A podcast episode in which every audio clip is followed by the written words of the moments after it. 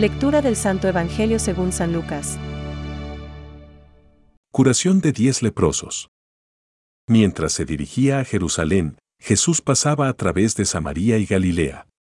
Al entrar en un poblado, le salieron al encuentro diez leprosos, que se detuvieron a distancia y empezaron a gritarle.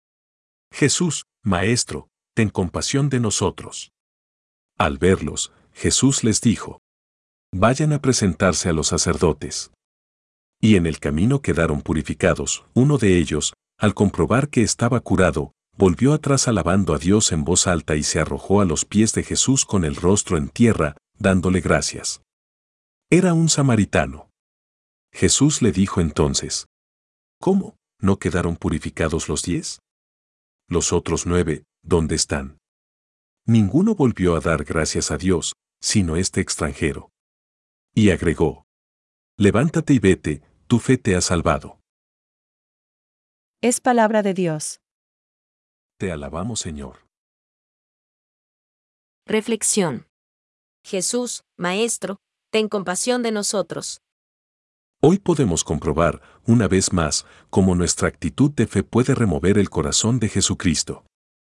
El hecho es que unos leprosos, venciendo la reprobación social que sufrían los que tenían la lepra y con una buena dosis de audacia, se acercan a Jesús y, podríamos decir entre comillas, le obligan con su confiada petición. Jesús, Maestro, ten compasión de nosotros. Lucas 17:13. La respuesta es inmediata y fulminante. Vayan y presentaos a los sacerdotes. Lucas 17:14. Él, que es el Señor, muestra su poder, ya que, mientras iban, quedaron limpios. Lucas 17:14. Esto nos muestra que la medida de los milagros de Cristo es, justamente, la medida de nuestra fe y confianza en Dios.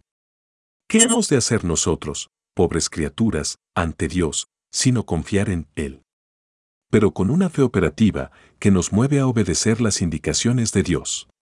Basta un mínimo de sentido común para entender que nada es demasiado difícil de creer tocando a aquel para quien nada es demasiado difícil de hacer. Beato J. H. Newman. Si no vemos más milagros es porque obligamos poco al Señor con nuestra falta de confianza y de obediencia a su voluntad. Como dijo San Juan Crisóstomo, un poco de fe puede mucho.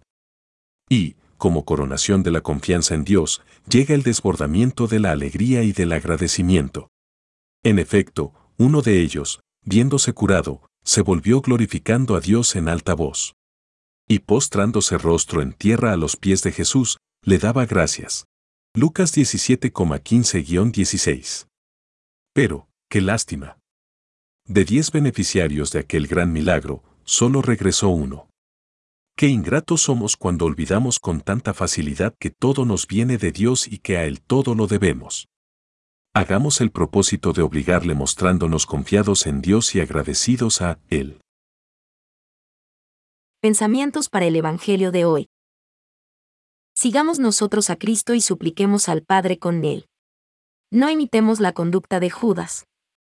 Abandonando a Cristo después de haber participado de sus favores y haber cenado espléndidamente con Él.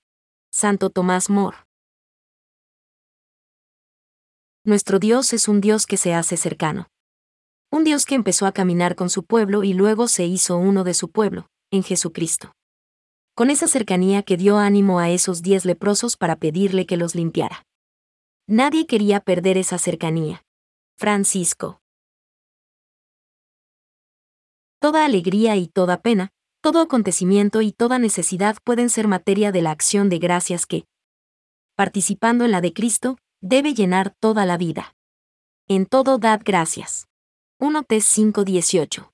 Catecismo de la Iglesia Católica, número 2.648.